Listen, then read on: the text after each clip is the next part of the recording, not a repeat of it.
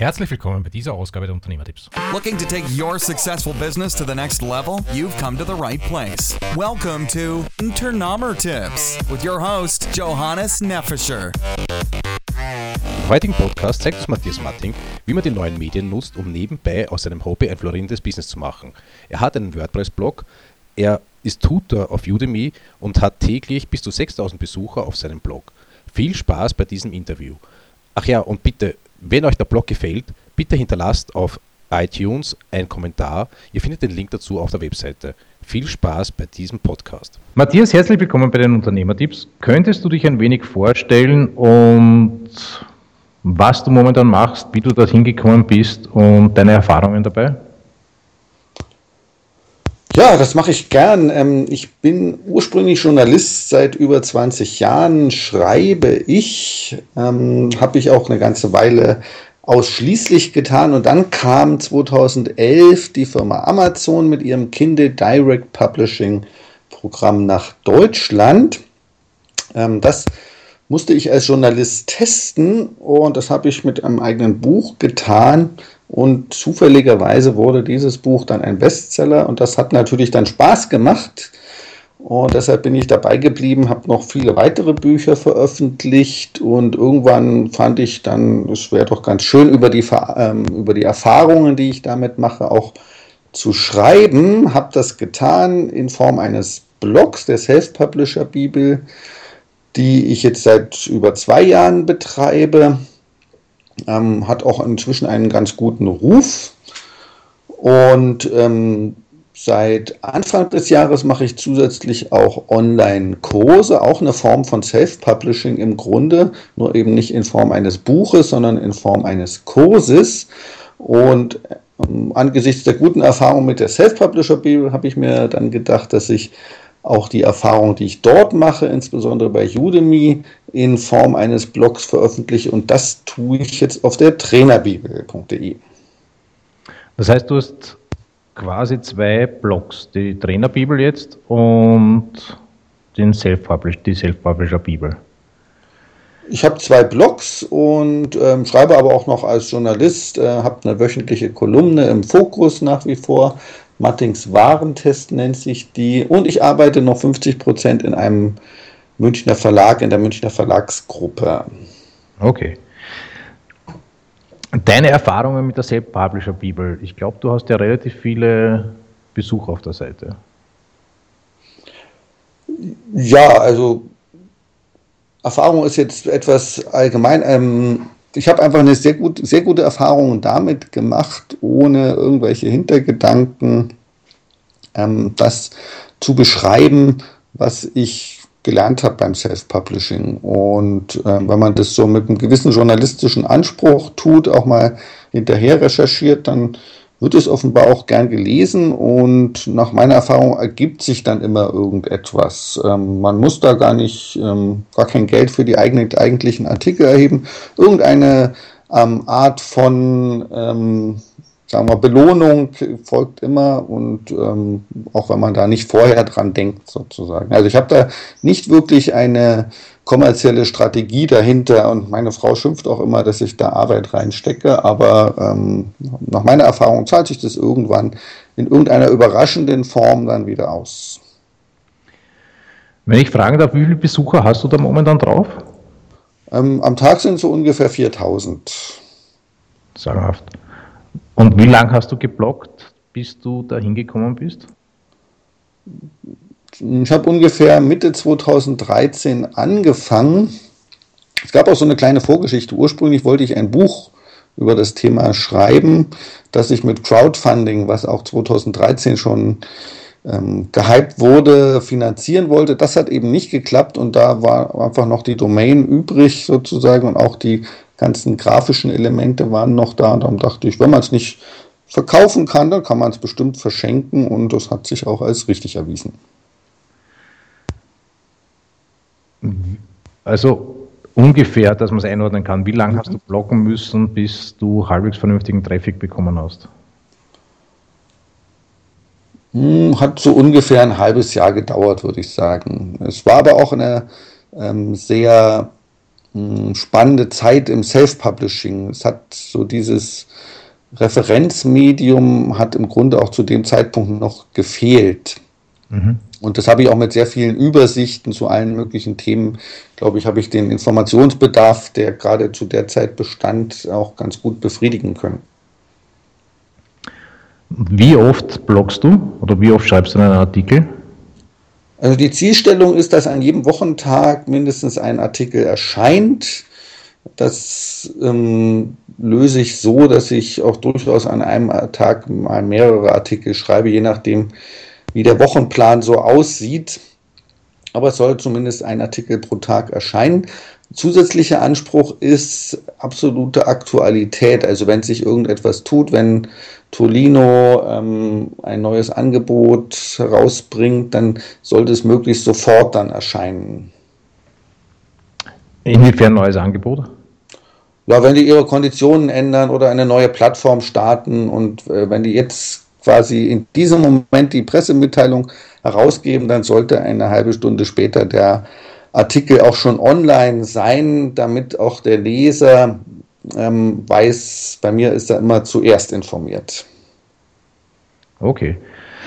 Ähm, ich vertrete die Meinung, dass jeder Unternehmer eigentlich quasi äh, einen Blog haben sollte, auch wenn man es, ob man es jetzt als Blog bezeichnet oder nicht, aber dass das eine Möglichkeit ist, sich von der Konkurrenz zu unterscheiden und seine Leidenschaft, die er in seiner Firma hat, auch online Verfügung zu stellen.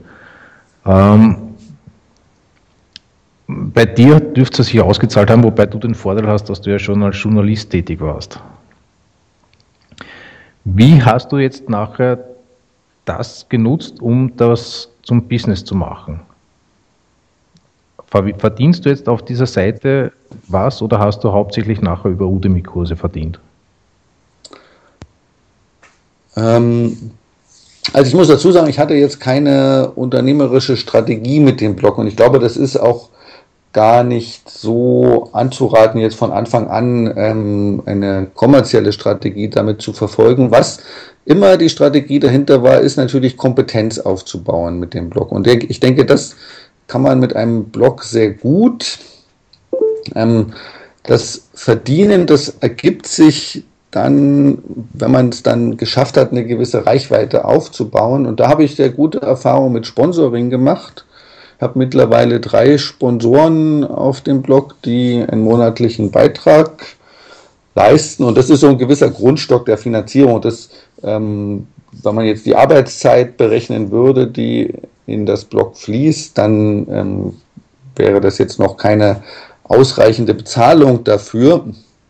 Und da kommen eben ergänzend noch die Einnahmen zum Beispiel aus den Udemy-Kursen dazu. Die Sponsoren, sind die auf dich zugekommen oder hast du die dann aktiv angeschrieben? Das teils, teils. Ähm, beim ersten Sponsor, den habe ich aktiv angeschrieben, weil ich gesehen habe, dass der auch andere ähm, Websites in diese Richtung gesponsert hat und die anderen sind dann auch mit steigenden Leserzahlen auch durchaus aktiv auf mich zugekommen, auch weil sie gesehen haben, dass ein Sponsoring-Modell da möglich ist auf dem Blog. Okay. Machst du aktiv Keyword-Recherche auch oder schreibst du einfach nach deinem Stil, deinen journalistischen? Ich mache Keyword-Recherche eigentlich nur im Nachhinein, um mal zu sehen, wie erfolgreich das Ganze ist und stelle dann immer fest, dass das bei den gängigen Keywords ganz oben alles auftaucht. In den Artikeln selbst mache ich ähm, keinerlei Keyword, Keyword-Optimierung. Ich glaube, das ist gerade inzwischen an, äh, durch die doch deutlich verbesserten Google-Algorithmen auch eher fast schädlich ist, wenn man vorher zu viel Keyword-Stuffing oder so betrieben hat. Ähm, insofern ein, denke ich, dass eine ganz natürliche Sprache inzwischen ähm, von Google auch am besten bewertet wird. Und das liegt mir eben mehr als jetzt ähm, mit Macht jetzt in den ersten zwei Absätzen irgendwelche Keywords besonders zu betonen. Ähm, ist für den Leser eh so ein bisschen gewöhnungsbedürftig, diese Google-optimierte Sprache. Okay. Wenn man jetzt äh, journalistisch keine Erfahrung hat, was würdest du empfehlen für Schreiben? Gibt es Bücher, die du empfehlen würdest oder hast du einen Kurs dazu? Wie schreibe ich am besten oder wie recherchiere ich am besten und mache daraus einen vernünftigen Artikel? Hm, da müsste ich jetzt erstmal selber recherchieren, weil ich diese ähm, also solche Bücher im Grunde selber jetzt nicht so gebraucht habe, zumindest in den, nächsten, in den letzten 10 oder 15 Jahren. Und ich weiß gar nicht mehr, wo, woraus ich damals gelernt habe, als ich den Journalismus erlernt habe. Ähm, insofern bin ich da an der Stelle überfragt. Ähm, ich glaube aber, man muss im Blog auch gar nicht unbedingt journalistisch schreiben. Ähm, wichtig ist, dass es authentisch ist und dass ähm, das aus der eigenen Kompetenz gespeist ist. Und wenn ähm, die ist ja in irgendeiner Form vorhanden, wenn man Unternehmer ist und wenn man das versucht auf persönliche Art und Weise rüberzubringen, dann äh, ist man, glaube ich, schon sehr gut dabei. Fabian, okay. Also ich kann das nur unterstreichen von meiner Erfahrung her, weil das, das sonst fangt man nicht an. Wenn du so schreibst, wie du momentan in deinem jetzigen Zustand bist, einfach einmal anfängst, mhm. dann ergibt sich mit der Zeit sowieso Verbesserungen, weil du ja erstens einmal im Normalfall sowieso auch äh, andere Posts liest, so wie ich jetzt deine gelesen habe, ähm, und den Stil dann auch teilweise mit übernimmst oder die Ideen teilweise mit übernimmst und dadurch verändert sich auch nachher deine Art und Weise, wie du Inhalte vermittelst. Aber wenn man am Anfang zu hohe Ansprüche hat, habe ich festgestellt, dass man dann meistens dazu neigt, immer besser zu werden oder, oder ich gehe jetzt noch nicht raus, weil der Artikel ist noch nicht fertig und es könnten noch so und so viele Sachen passieren. Also, glaube ich auch, und gerade in einem Blog ist es, glaube ich, durchaus vom Leser akzeptiert, dass es ein persönlicher Stil ist und jetzt kein, nicht unbedingt ein total ausgefeilter ähm, Artikel, wie er in der FAZ auch stehen könnte oder so. Hast du auch einen Anspruch an die Länge der Artikel?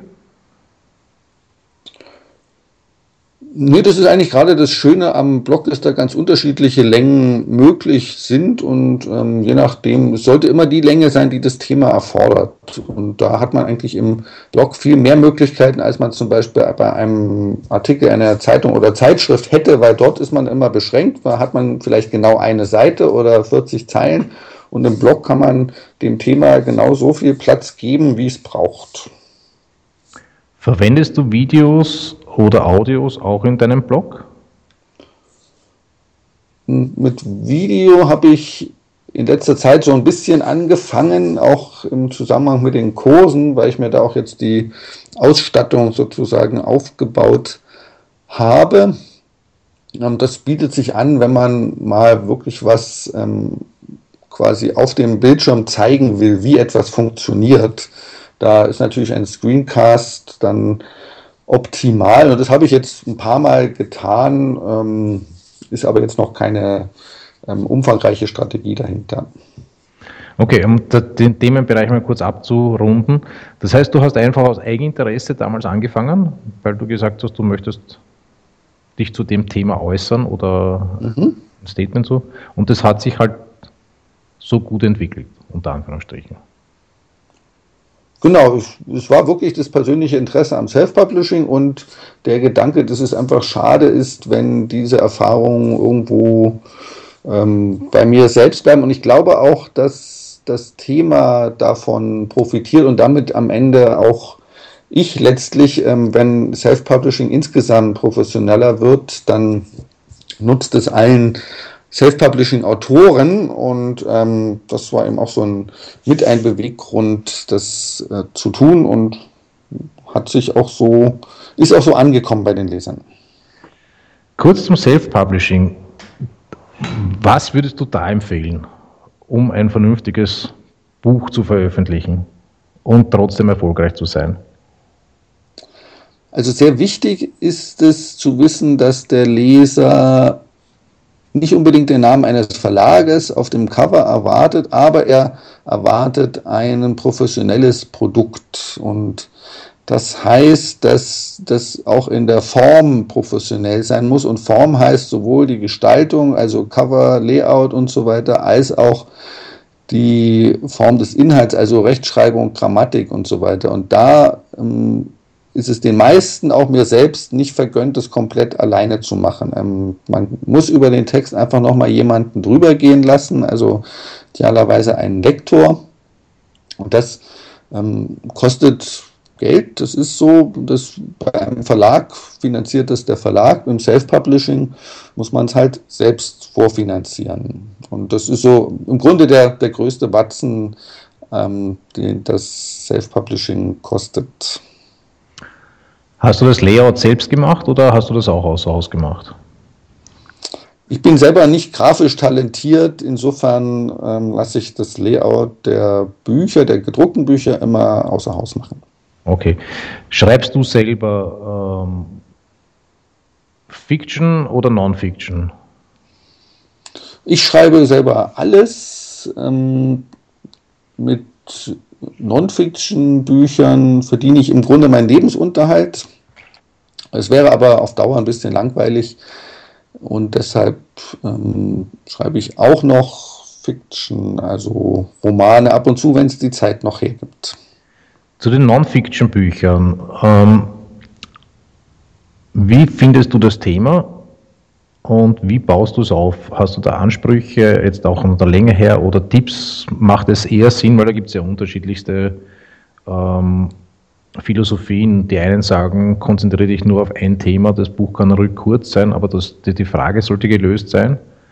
Oder machst du eher umfassende Werke? Nee, bei, ähm, Sachbüchern ist es tatsächlich so, dass es ähm, auf die Länge nicht allzu sehr ankommt. Also das muss auf keinen Fall Romanumfang haben. Da werden auch von den Lesern durchaus ähm, gerade E-Books mit umgerechnet 100 Seiten ungefähr ak absolut akzeptiert. Das Thema sollte natürlich in dem Fall umfassend behandelt werden, aber ähm, man kann da eben bei vielen Themen kommt man mit 100 Seiten wunderbar hin. Die Themen selbst, die finde ich im Grunde über meine persönlichen Interessen und ähm, das macht es dann auch ähm, spannend, weil man diese Interessen oft auch auf unterschiedliche Art und Weise auswerten kann, sozusagen. Also ich schreibe zum Beispiel für Telepolis ähm, Artikel über Quantenphysik und aus dem, was ich dann darin lerne, kann ich dann ohne jetzt nochmal zusätzlich umfassende Recherche zu benötigen, eben auch E-Books zu dem Thema schreiben. Ähm, ich kann quasi meine eigene Arbeit auf ähm, unterschiedliche Weise finanzieren und ähm, das macht das ganze Thema eben auch interessanter. Wie viele Bücher hast du jetzt schon online? Ähm, ich habe es bei 50 zu zählen aufgehört. zu den, jetzt eine persönliche Frage, musst du auch nicht antworten, Verdienstmöglichkeiten bei E-Books. Mhm. Wie siehst du die? Ähm, also da ich mich, äh, da ich mit dem Thema meinen Lebensunterhalt verdiene, sehe ich die sehr positiv man muss da einfach ein bisschen Geduld haben. Ähm, die eine Strategie könnte sein, Romane zu schreiben und zu hoffen, dass das ein Bestseller wird. Ähm, kann sehr gut funktionieren. Wenn man das schafft, auf Platz 1 bei Amazon zu kommen, verkauft man 2000 Stück am Tag und hat ähm, in relativ kurzer Zeit sehr viel Geld eingesammelt. Es ist natürlich ein viel höheres Risiko, weil sehr viele da unterwegs sind und alle ihren Bestseller platzieren wollen. Beim Sachbuch wird man es nicht auf Platz 1 bei Amazon schaffen, aber auch auf Platz 1000 verkauft man noch 20 Bücher am Tag und das sind dann im Jahr auch, ähm, also eine ganze Menge Bücher jedenfalls, kann, kann man sich ja ausrechnen, 20 mal 365. Und ähm, man kann da natürlich nicht von, einem, von dem einen Buch leben, aber wenn man zehn Bücher ähm, geschrieben hat, die alle 20 Stück am Tag verkaufen, dann ist das im Grunde einem Roman, Bestseller gleichzusetzen und ähm, da einen Platz von 1000 zu erreichen, ist absolut realistisch. Machst du da vorher Recherche, welche Themen interessant sind oder schreibst du da auch einfach gerade zu den Themen, die für dich aktuell sind? Nee, da schreibe ich eigentlich vor allem zu den Themen, die für mich aktuell sind weil es eigentlich ähm, immer sehr schwer ist. Also es fällt den Verlagen auch, auch schwer, ich sehe das hier, arbeite ja auch in einem Verlag, vorauszuahnen, ähm, welches Buch dann tatsächlich Leser findet und welche Leser das zum Beispiel sind. Ähm, habe zum Beispiel ein Buch über, das nennt sich Schöner Sterben geschrieben. Da geht es darum, wie ähm, jemand, wie ein Mensch wirklich stirbt, so im Gegensatz dazu, wie es in Krimis beschrieben wird. Und das war ursprünglich für Krimi-Leser gedacht und hat sich aber herausgestellt, dass das vor allem Krimi-Autoren kaufen, was ich vorher auch nicht so gedacht habe. Und ähm, ist dann eine Überraschung und das hat man oft dann bei den Themen, dass es dann am Ende anders läuft, als man sich das vorher vorgestellt hat. Zur Titelwahl hast du da, machst du die selber oder machst du da die gemeinsam auch mit ihren einen Lektor oder irgendjemanden? Weil ich glaube, Titelwahl und Preisgestaltung äh, sind eine der wesentlichen, inklusive Cover, die wesentlichen Faktoren, die dann auch teilweise für den Erfolg verantwortlich sind. Ja, die Titel suche ich komplett selber aus. Da ist so das Hauptproblem eigentlich der Titelschutz in Deutschland, weil man einfach keinen Titel verwenden kann, den, der so ähnlich klingt wie ein anderer, der schon verwendet wurde. Und da den richtigen zu finden, ähm, vorher zu recherchieren, was es alles schon gibt, ist eigentlich so das das Hauptproblem. Ähm, es sollte natürlich einerseits originell sein und andererseits auch aussagekräftig und für das Thema stehen. Ähm, da, ich glaube, da kann auch kein, kein Lektor so wirklich helfen an der Stelle. Da muss man einfach selber versuchen, so kreativ wie möglich zu sein. Hast du Tipps für die Covergestaltung? Jein, also vor allem der Tipp, ähm, sich jemanden zu suchen, der sich damit auskennt, der so eine gewisse grafische Fähigkeiten hat. Die habe ich selber nicht, also ich brauche immer jemanden, der das macht. Ähm, es gibt da im Wesentlichen zwei Wege, äh, da ranzugehen, wenn man selber schon so eine grundlegende Idee hat, wie das aussehen könnte, das Cover. Dann kann man zu einem bestimmten Grafiker gehen, den man sich idealerweise empfehlen lässt, kann dem die Idee schildern und der macht dann etwas draus, was hoffentlich den Vorstellungen entspricht. Wenn man nun überhaupt keine Idee hat, dann ist es schwer, zu einem Grafiker zu gehen, ähm, weil man dem natürlich nicht sagen kann, was man eigentlich will. Und dann mache ich gern ähm, so Design-Ausschreibungen. Das gibt es bei 99 Designs zum Beispiel. Da schreibt man das Thema rein des Buches und dann ähm, äußern die Grafiker dort, die sich dort angemeldet haben, Ideen, wie man das umsetzen könnte. Und dann kann man sich quasi die beste Idee heraussuchen und bezahlt dann den Grafiker, der diese Idee hatte. Das macht es jetzt dann für mich einfacher, im, an so ein Buchcover, ein Buchcover zu finden, zu dem ich selber eben gar keine Vorstellung habe, wie das aussehen könnte. Okay macht Sinn. Ich glaube nämlich, dass das teilweise auch unterschätzt wird, wie einflussreich das Cover teilweise für die Kaufentscheidung ist. Ja, das Cover ist natürlich das, was der Leser so überhaupt sieht als erstes und zwar insbesondere in so einer kleinen Form. Also sollte man Acht geben, dass es eben auch in so Mini-Briefmarkenformat noch gut aussieht, weil 30 ähm, Prozent aller Bücher werden online gekauft und wenn man so ein Buch online kauft, dann sieht man einfach nur so ein Minischnipsel von dem Buch und selbst da sollte man verleitet sein, dann auch da drauf zu klicken. Zum letzten Punkt, die Preisgestaltung. Wie kommst du auf deine Preise bei den Büchern? Bei den Preisen orientiere ich mich im Grunde immer am Wettbewerb. Ähm, das heißt, bei Romanen kann man kaum über 3,99 Euro gehen, weil das ist einfach das, was andere Self-Publishing-Autoren auch verlangen. Bei Sachbüchern kann man wirklich mal ähm, sehen, was in der Themennische sonst so üblich ist. Und da kann es ähm, zum Beispiel bei meinem Buch über das Sterben, also es Themenbereich Gerichtsmedizin. Da gibt es jetzt nicht wirklich vernünftige Bücher, die unter 10 Euro kosten. Und da ähm, verkaufe ich mein Buch für 5,49 Euro zum Beispiel auch sehr gut. Weil es gibt ja da ungefähre Rahmenbreiten, sage ich jetzt einmal, wobei die ja teilweise auch nicht stimmen. Je spezifischer die Fachbücher sind, umso höher Preise können es natürlich sein.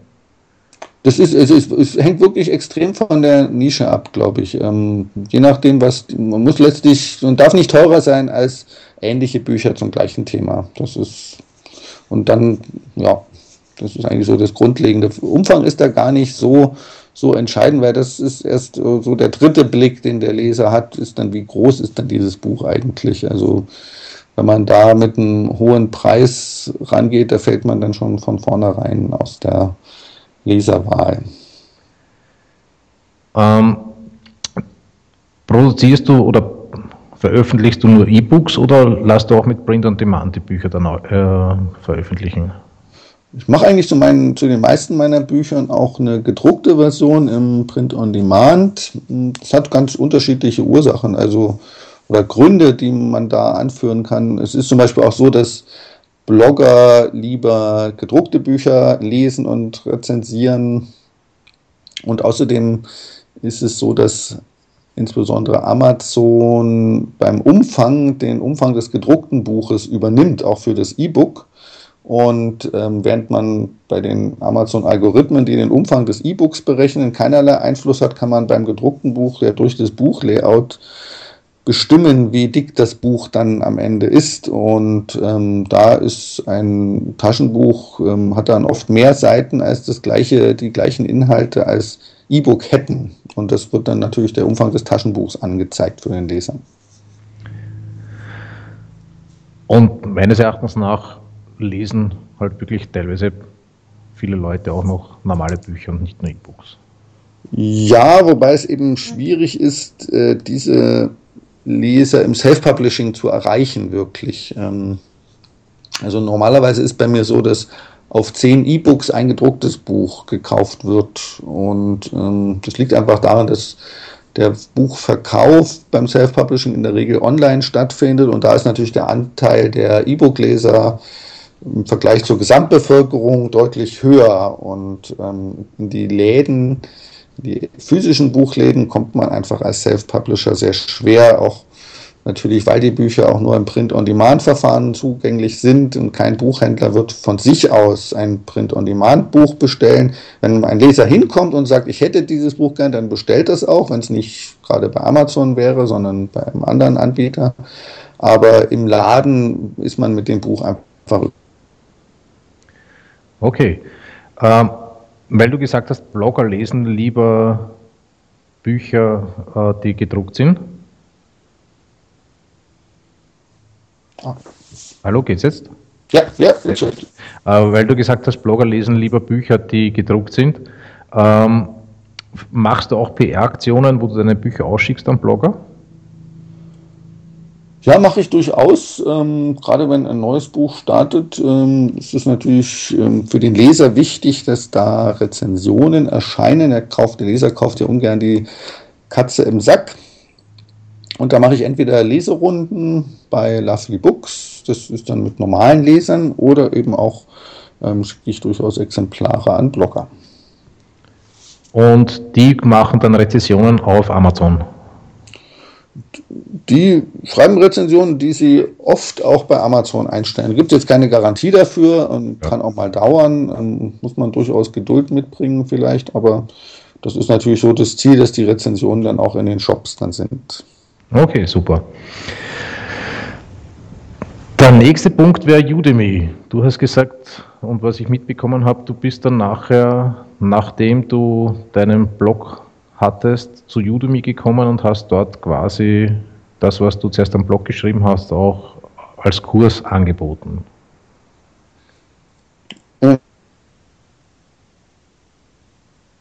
So. Auf mich zu, die ähm, sind dieses Jahr dabei, auf dem deutschen Markt so durchzustarten. Und das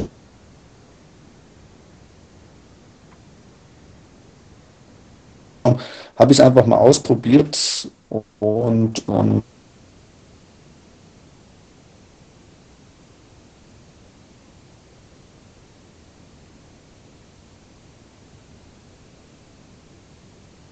darzustellen, als es in einem Buch jetzt möglich wäre. Also insbesondere dann, wenn man beschreibt, wie man etwas macht. Also für Anleitungen aller Art ist es einfach für den Leser viel besser nachvollziehbar, wenn er das auf dem Bildschirm so live sieht, als wenn das jemand in Worten beschreibt. Und dafür sind die Nutzer auch durchaus bereit, mehr Geld zu bezahlen, als sie es für ein Buch bereit sind. Ich habe gesehen, du hast sehr gute Erfolge mit den Kursen bei Udemy. Ja, ich bin da sehr zufrieden. Also sind jetzt ähm, im Monat durchaus äh, schon so an die 2000 Dollar, die ich da an Einnahmen darüber habe. Ähm, kommen die hauptsächlich über deine Vermarktung oder kommen teilweise auch über Udemy selber Kunden? Die kommen derzeit eigentlich fast nur über meine eigene Vermarktung. Das liegt einfach daran, dass Udemy auf dem deutschen Markt jetzt noch nicht so die riesige Kundenzahl hat. Also sie sind noch in dem ersten Schritt, dass sie Inhalte generieren und im nächsten Schritt ähm, gehen sie dann ähm, auf Kundenfang, aber dazu brauchen sie einfach natürlich auch einen größeren Grundstock an deutschsprachigen Inhalten, um überhaupt damit dann Kunden locken zu können. Insofern ist man momentan als Udemy-Dozent schon darauf angewiesen, dass man schon eine gewisse ähm, Followerschaft ähm, beim eigenen Thema hat. Äh, warum Udemy und warum nicht selbst auf irgendeiner anderen Plattform?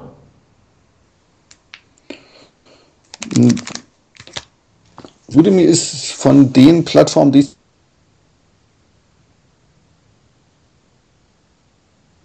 günstigste. Ähm, es ist so, wenn man Kunden über das eigene Marketing da hinbringt, dann kriegt man die kompletten Einnahmen ausgezahlt, also nicht 100, sondern 97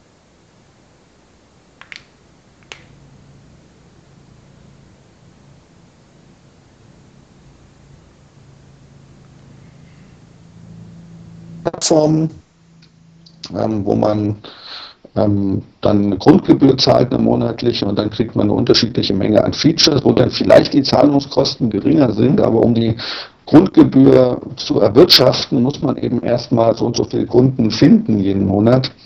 Und bei Udemy ist diese Hürde da nicht vorhanden und man kann da ohne Risiko, ohne ähm, Vorabbezahlung sozusagen seine Kurse veröffentlichen. Irgendwann ist natürlich die Hoffnung, dass auch Udemy dann entsprechend noch Kunden heranschafft. Das machen die anderen Plattformen dann auch nicht. Okay. Eine letzte Frage. Bei dem, was du alles machst, äh, wie schaut dein Zeitmanagement aus, dass du das alles unterbringst? Ihre Kunden über das Udemy-Marketing finden. Hörst du mich? Ja. Ja, jetzt war kurz das Internet ein bisschen unterbrochen. Eine letzte Frage hätte ich. Wie schaffst du das alles, bei dem, was du alles machst, äh, unterzubringen? Wie schaut dein Zeitmanagement oder dein Tagesablauf aus?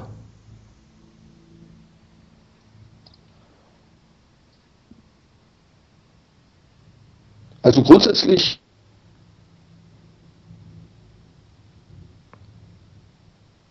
ähm, und dann ich das. Äh, das hilft dann nichts, wenn ein Termin da ist, dann muss man halt leider so lange arbeiten, bis die Arbeit getan ist. Ähm, das kann schon mal bis zu zwölf Stunden am Tag bedeuten. Ich versuche aber eigentlich immer, mir die